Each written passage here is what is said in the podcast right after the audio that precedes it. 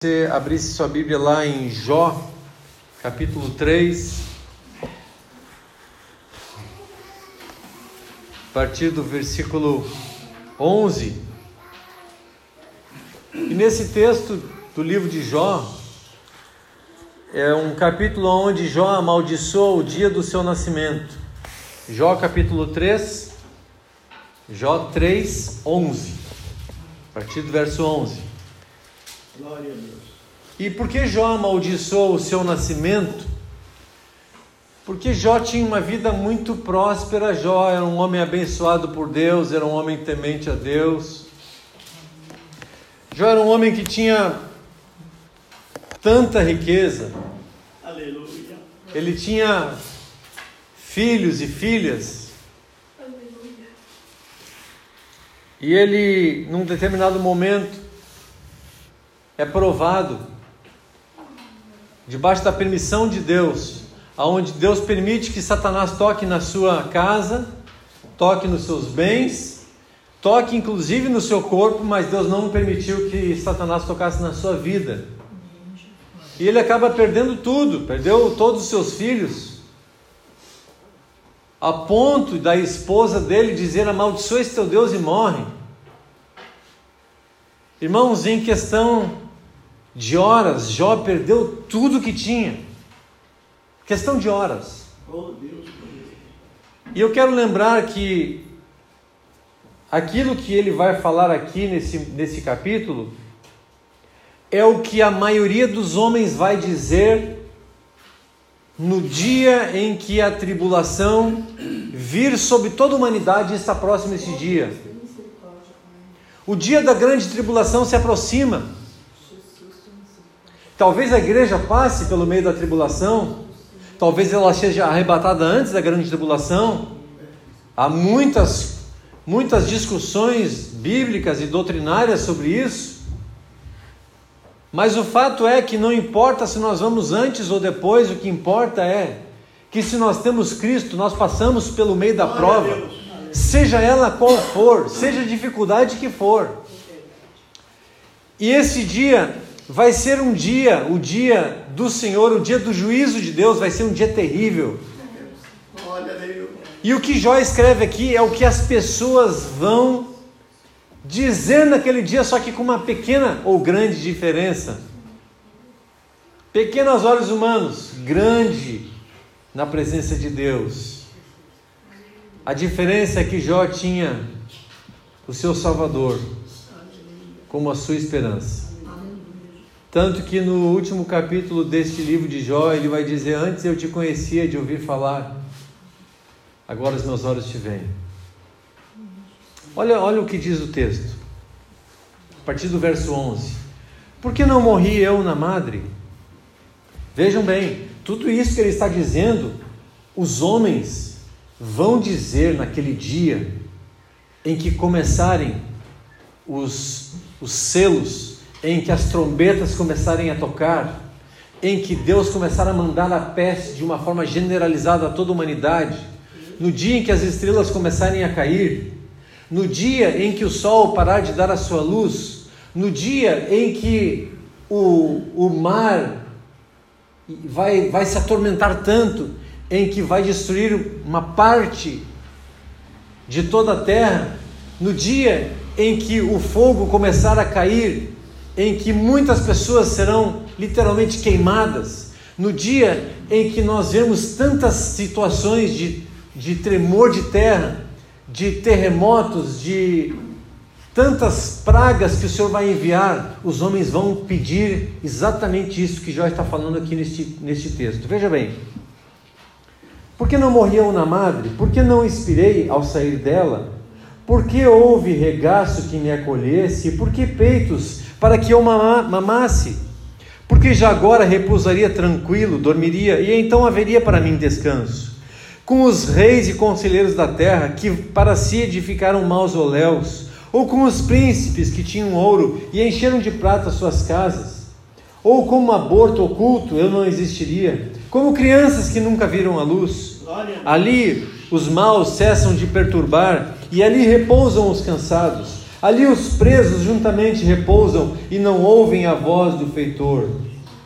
Ali está tanto o pequeno como o grande, e servo e o servo livre de seu senhor.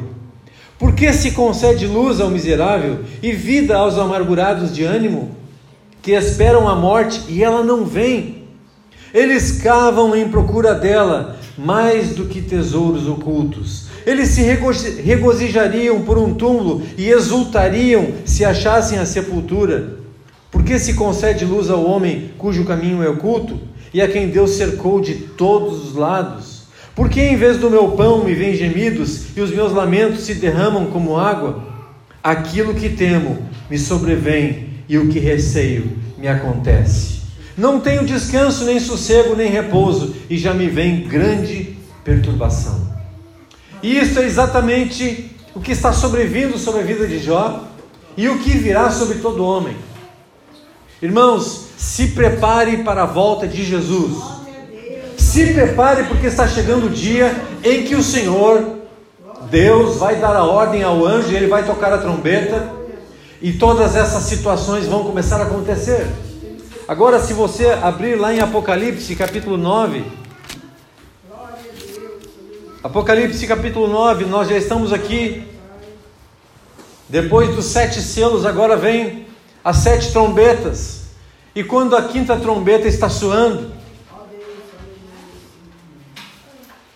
Apocalipse capítulo 9, eu vou ler a partir do verso 1 que diz assim: O quinto anjo tocou a trombeta, e vi uma estrela caída do céu na terra, e foi-lhe dada a chave do poço do abismo.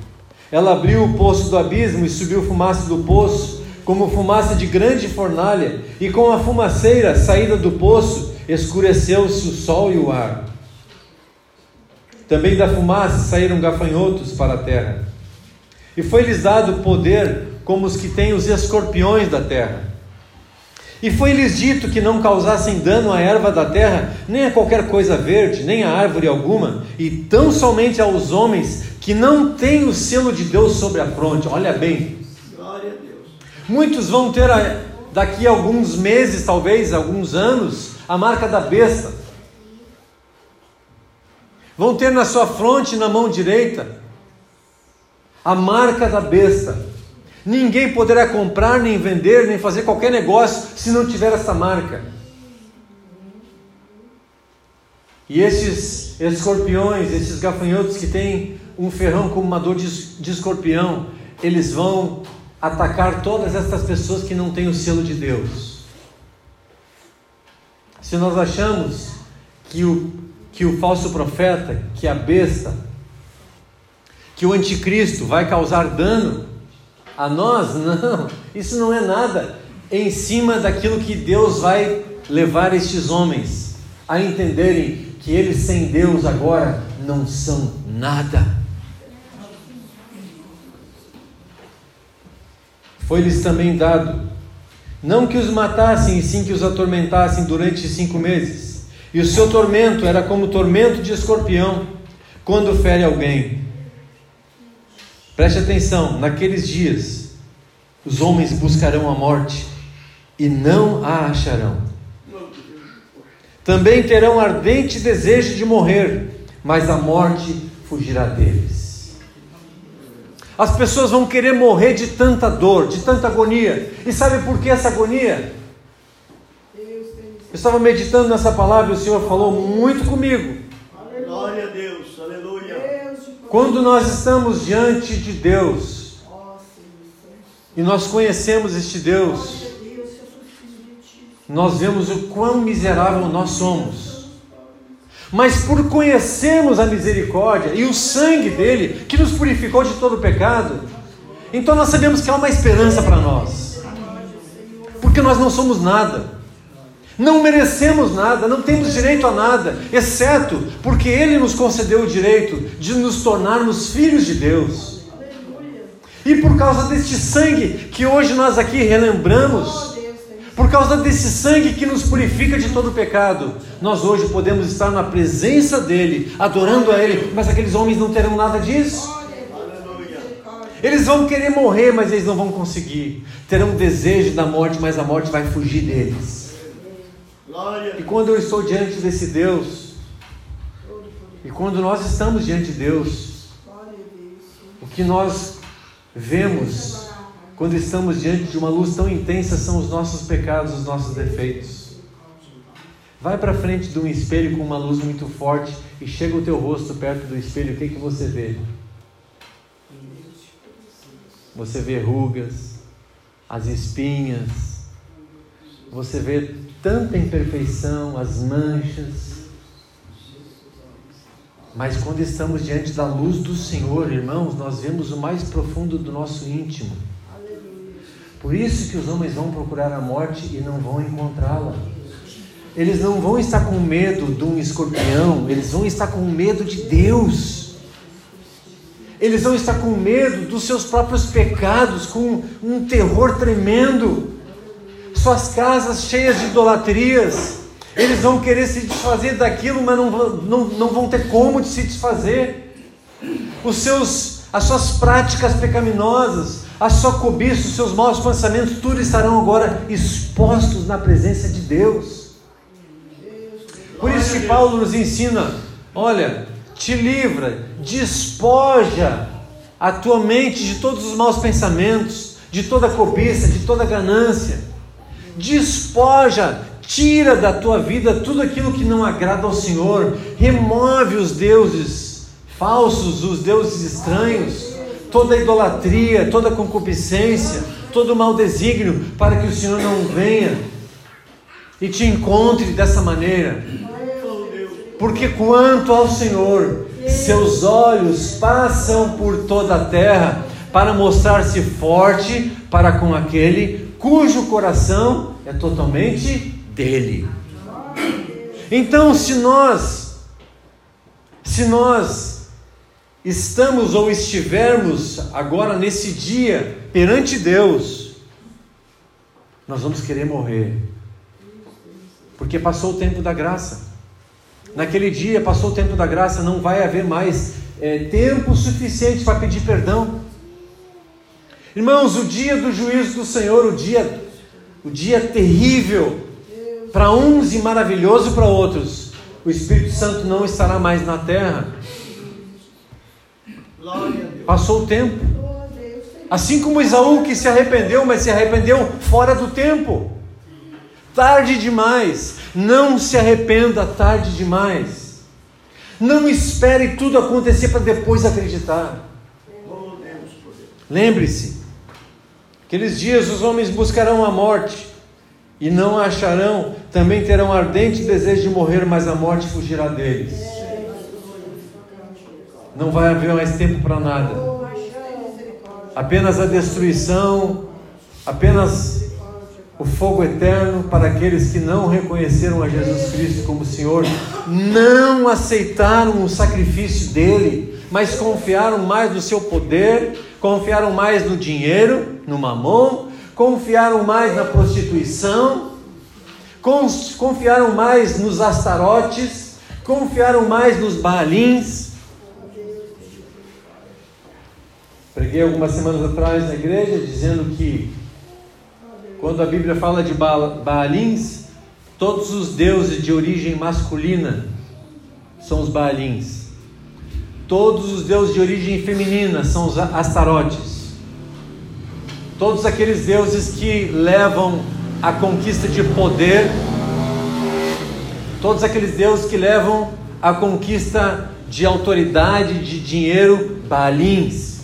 Astarotes, todas aquelas deusas que eram adoradas nos cultos pagãos, em que a prostituição, o culto à natureza, o culto à lascívia eram propagados nestes cultos, com relações sexuais, inclusive com crianças, inclusive com pessoas do sexo oposto.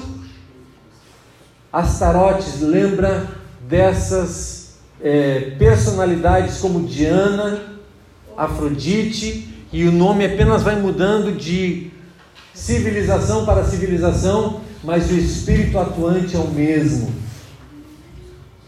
E muitas pessoas seguem Baalins e seguem Astarotes, mas não servem a Deus. Muitas pessoas servem ao seu dinheiro, mas não servem a Deus. Muitas pessoas seguem aos seus sonhos de consumo, muitas pessoas seguem o seu próprio coração, mas não servem a Deus. Todas essas pessoas naquele dia vão ver o terror, o verdadeiro terror. Se elas acham que Satanás pode causar terror, o terror de Deus é dez mil vezes pior. O aspecto dos gafanhotos era semelhante a cavalos preparados para a peleja. Na sua cabeça havia como que coroas parecendo de ouro, e o seu rosto era como o rosto de homem.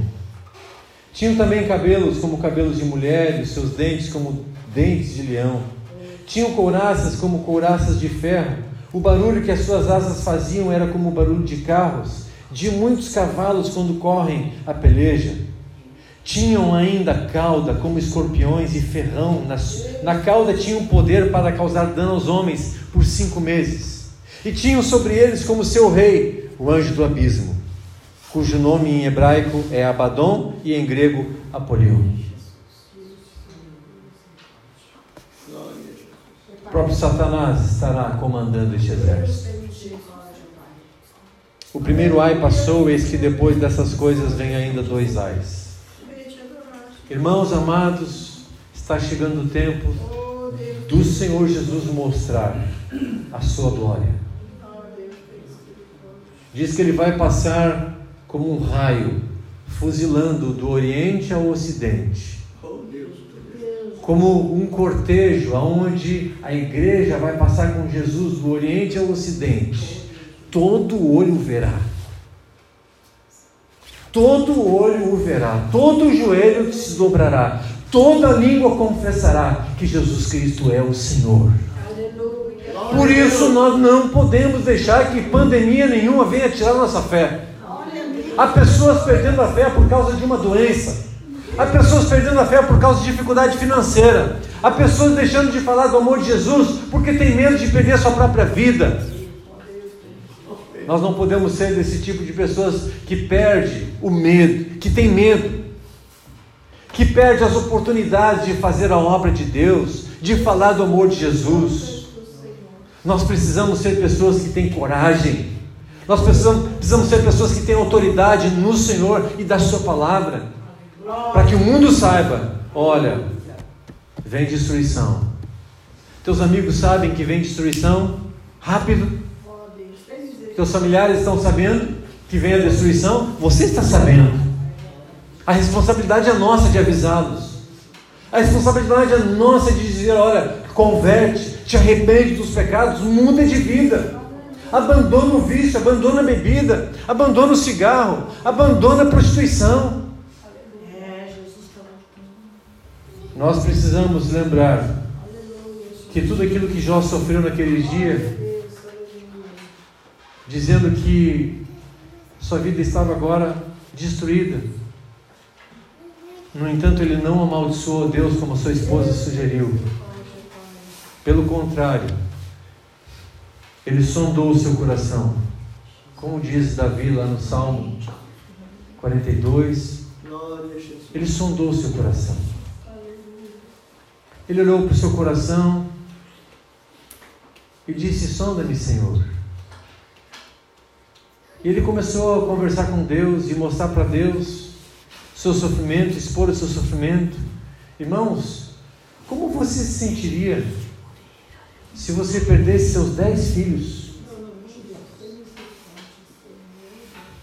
Não foi apenas as, as casas, não foi apenas os depósitos de grãos que ele tinha muitos, não foi apenas as suas casas, o seu gado, suas ovelhas, e que não eram poucas.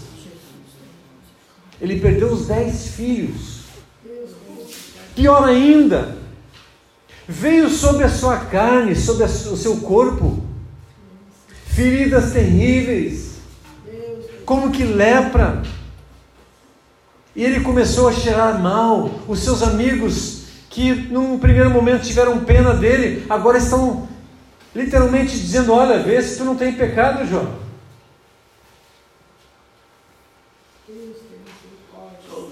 Ele sofreu tanto, mas tanto, mas em nenhum momento ele culpou a Deus. Em nenhum momento ele abandonou a sua fé. Em nenhum momento ele deixou de crer no seu Deus. Pelo contrário, a tribulação na vida de Jó fez com que ele se aproximasse mais ainda do Senhor. E no capítulo, no último capítulo do livro de Jó, ele diz: Antes eu te ouvia só de ouvir falar, mas agora os meus olhos te veem. E sabe o que acontece? Deus leva Jó a interceder por aqueles amigos, cabra da peste, aqueles amigos que falaram mal dele, aqueles amigos que o abandonaram, aqueles amigos que o acusaram falsamente. Deus começou, Deus moveu o coração de Jó a orar por, por esses amigos. E sabe o que, que aconteceu com a vida de Jó? Deus deu a ele o dobro de tudo que ele tinha. Deus concedeu a Jó mais filhos e filhas. Deus abençoou a Jó tanto que o último estado dele foi muito melhor do que o primeiro. Glória a Deus. Deus restaurou a sua saúde e a sua carne se tornou como de uma criança. Porque o nosso Deus é um Deus restaurador. É um Deus que promete restituir, restituir-vos-ei os anos consumidos pelo gafanhoto roubador, migrador e destruidor. Deus. Deus é um Deus que restaura. Deus é um Deus Glória. que da morte Glória a Jesus. estabelece a vida. Deus é um Deus de esperança. A única coisa que nós precisamos nesta manhã é entender que a nossa fé tem que estar firmada no Senhor. Nós aqui ainda temos o privilégio de estarmos aqui neste prédio. Este é apenas um prédio, a igreja somos nós. Tem pessoas que não estão podendo ir num templo, perderam a fé, porque a base, o fundamento da sua fé era o templo. Tirou o templo, perdeu a fé. Minha fé não está baseada no templo, minha fé está baseada no Senhor Jesus, na fé em. Cristo Jesus. Sofremos por causa da falta de comunhão, sim. Mas de um jeito ou de outro nós vamos mantendo comunhão uns com os outros, ministrando a palavra, ouvindo uma palavra, recebendo uma oração. Ligue para os seus irmãos, faça uma oração com eles, leia um texto da palavra. Hoje tem telefone, tem tantos meios de nós fazermos isso. Irmãos, Jesus está se preparando. Eu creio que os anjos no céu já estão todos em prontidão, preparados, posição de sentido, aguardando a ordem, para que eles possam vir sobre a terra e fazer tudo o que Deus ordenou. Os cavaleiros, o cavalo branco, o cavalo preto, o cavalo vermelho, o cavalo amarelo, todos eles já estão preparados para vir sobre a terra. Todos eles já estão preparados para executar as ordens do Senhor. E nós vamos ver sinais, prodígios e maravilhas sobre o mundo. Mas o mundo ainda não será destruído, porque há uma promessa na palavra de que nós reinaremos neste mundo por mil anos ainda com Cristo. Quem está esperando esse dia? Esperando esse dia. Não é um dia que pode acontecer, talvez. Não, vai acontecer. Não é um dia que vem daqui não sei quanto tempo. Vai acontecer. Reinaremos aqui neste mundo ainda, mil anos. Só depois o diabo e seus anjos será jogado juntamente com o inferno para dentro do lago de fogo. E todos aqueles homens e mulheres que não confessaram a Jesus Cristo como Senhor e Salvador também serão jogados para dentro deste lago de fogo e enxofre, porque não honraram o nome do Senhor Jesus. Hoje, se ouvirdes a sua voz, não endureçais o vosso coração. Glória a Deus. Hoje, se ouvirdes a sua voz, não negue na tua vida. Diga, Senhor Jesus, eu, peço perdão pelos meus pecados, me ajuda Glória a Deus. a ser fiel à tua palavra, me ajuda a andar humildemente perante a tua presença. Deus de poder. Aleluia. Para concluir, lá em Mateus capítulo 24, Glória a Jesus. Mateus capítulo 24, versículo 29. Mateus 24, 29, que fala sobre a vinda do Filho do Homem. Logo em seguida, a tribulação daqueles dias, o sol escurecerá, a lua não dará a sua claridade, as estrelas cairão do firmamento, e os poderes do céu serão abalados. Veja aqui, olha o que ele diz logo em seguida à tribulação. Está dizendo que a filha do homem, a, a vinda da filha, do, do filho do homem será logo depois da grande tribulação. Então aparecerá no céu o sinal do filho do homem. Todos os povos da terra se lamentarão e verão o filho do homem, vindo sobre as nuvens do céu com poder e muita glória. E ele enviará os seus anjos com grande clangor de trombeta, os quais reunirão os seus escolhidos dos quatro ventos de uma a outra extremidade dos céus, aonde cemitérios e mais cemitérios começarão a se abrir. Túmulos vão se abrir. E os que tiveram a marca do sangue de Cristo estarão se reunindo com Cristo. Os que não tiveram a marca do sangue de Cristo na sua vida estarão agora se reunindo diante de Deus para o juízo eterno. E ele enviará os seus anjos com grande, com grande clangor de trombeta, os quais reunirão os seus escolhidos. E nós precisamos olhar para cada um de nós e ver se nós reconhecemos a Jesus como Senhor e Salvador. Irmãos, é muito fácil nós acharmos que confessando Jesus como Senhor é suficiente. Não basta uma declaração.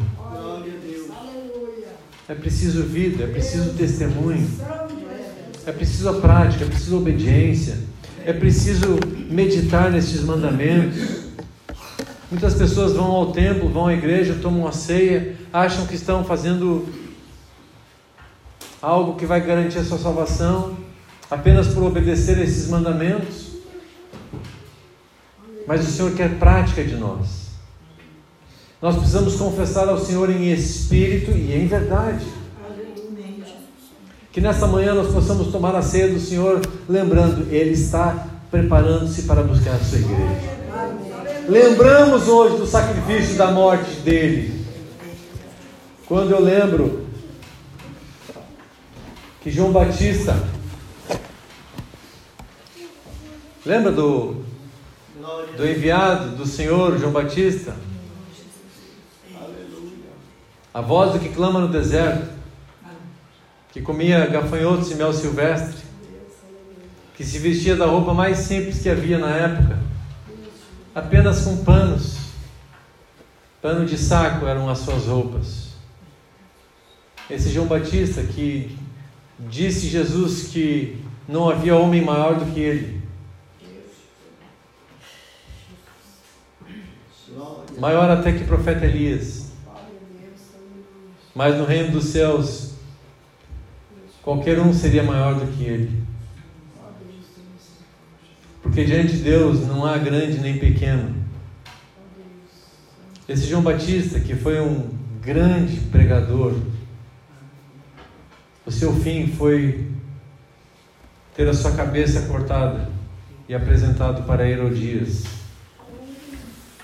porque acusou o adultério da esposa. Esse homem teve a sua cabeça colocada num prato. Os discípulos foram cortados ao meio, foram cerrados, crucificados de cabe- cabeça para baixo, foram queimados vivos. A Bíblia diz: todo aquele que viver piedosamente será perseguido.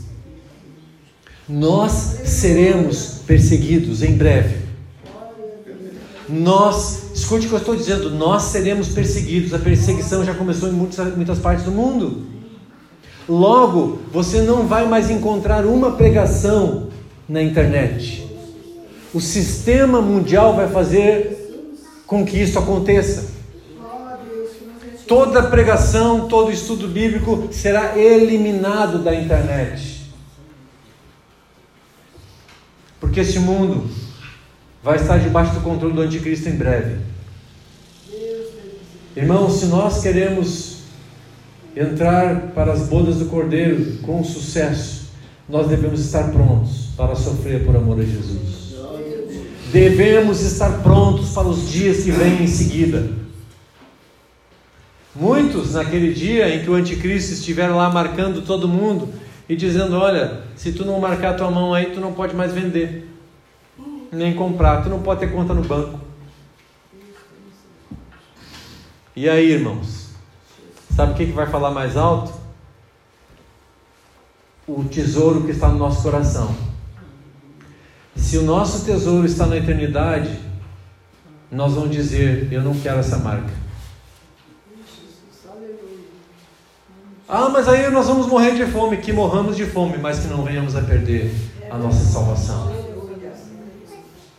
Porque o nosso Deus sabe do que nós precisamos. Diz a palavra: nem só de pão viverá o homem, mas de toda a palavra que sai da boca de Deus. Deus está me concedendo esta oportunidade de vir aqui neste lugar, nesta manhã. Eu não sei se haverá uma segunda oportunidade. Deus é quem sabe mas estou aqui entregando uma palavra de Deus para a sua vida. Para que nós possamos nos lembrar que está chegando o dia em que todas estas profecias serão cumpridas. E a igreja será arrebatada. E acabou. A igreja será arrebatada e o tempo da graça, o tempo de pedir perdão, fechou. Já era. Quando o Espírito Santo for retirado da terra juntamente com a igreja, encerrou o tempo da graça. Não há mais tempo de pedir perdão. Mas muitos vão ver a Jesus Cristo, vão sentir o terror, vão sentir desejo de morrer e a morte fugirá deles. Tarde demais. Feche seus olhos. Glória a Deus. Pai, nós estamos na tua